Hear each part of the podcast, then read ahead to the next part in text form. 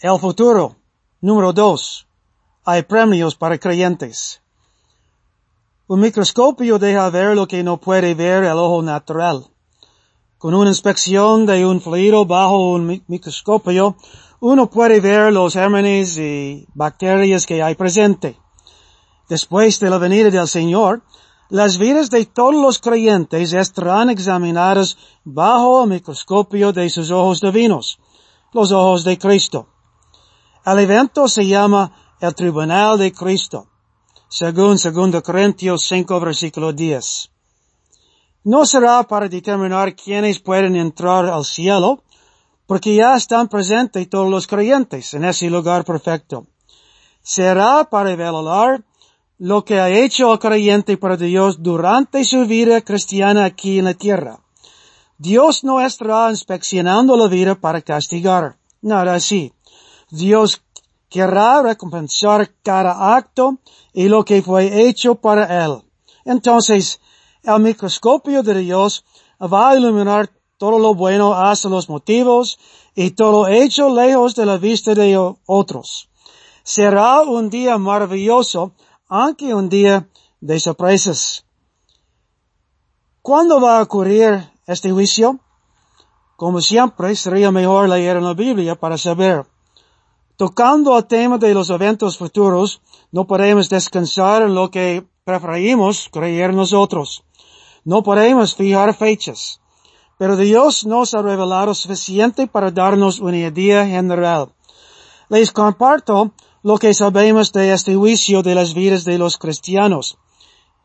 Pues, ¿cuándo será?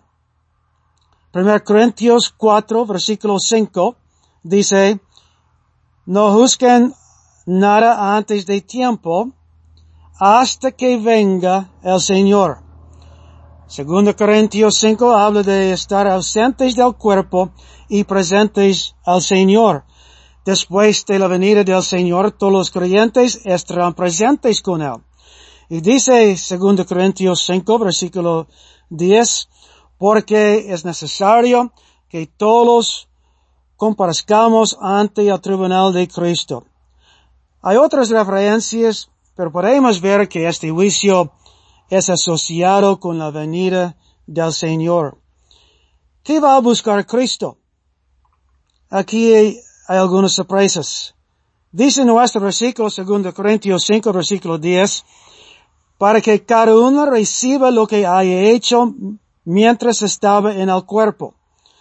Cristo va a buscar qué hicimos en nuestras vidas.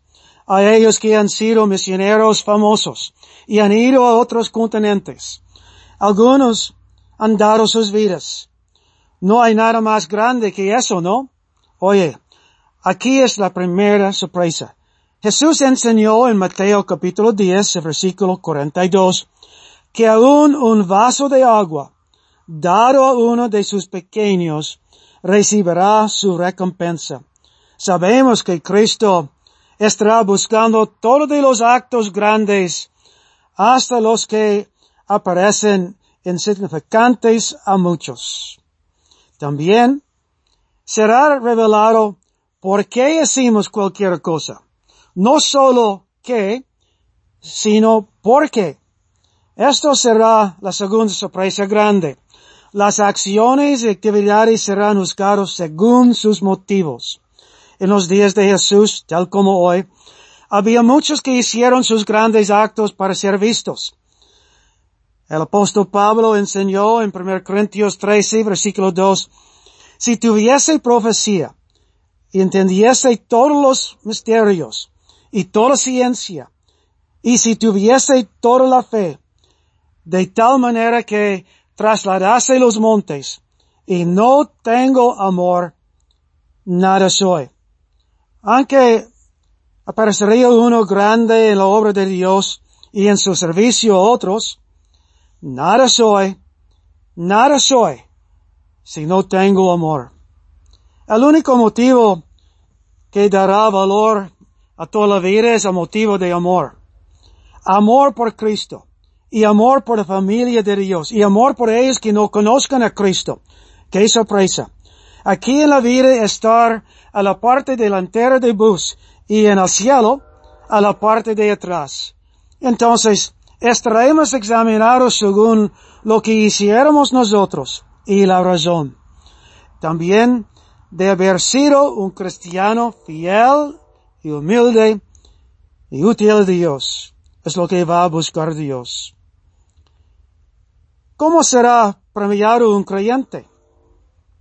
Como ya he dicho, hay aspectos que no sabemos. Hay varias coronas mencionadas en la Biblia. Quizás Dios le va a regalar a usted una de ellas. A lo mejor Dios podría darle una posición de responsabilidad en su reino eterno. Permítame compartir lo que yo sé sin duda. El fin de nuestro versículo en 1 Corintios 4 y 5 dice algo muy precioso. Y entonces cada uno recibirá su alabanza de Dios. Lo creo, aunque no puedo entenderlo. Lo anhelo más que todo, aunque no lo merezco. Solo dos o tres palabras de Dios después de haber examinado mi vida en su microscopio. Bien hecho, Ras. Oh, gracias, Ras. Querido creyente, pongo su nombre donde dice cada uno y volver a leer, el versículo. Así, entonces Juan o Pablo o Enrique recibirá su alabanza de Dios. O Juanita o María o Ana recibirá su alabanza de Dios.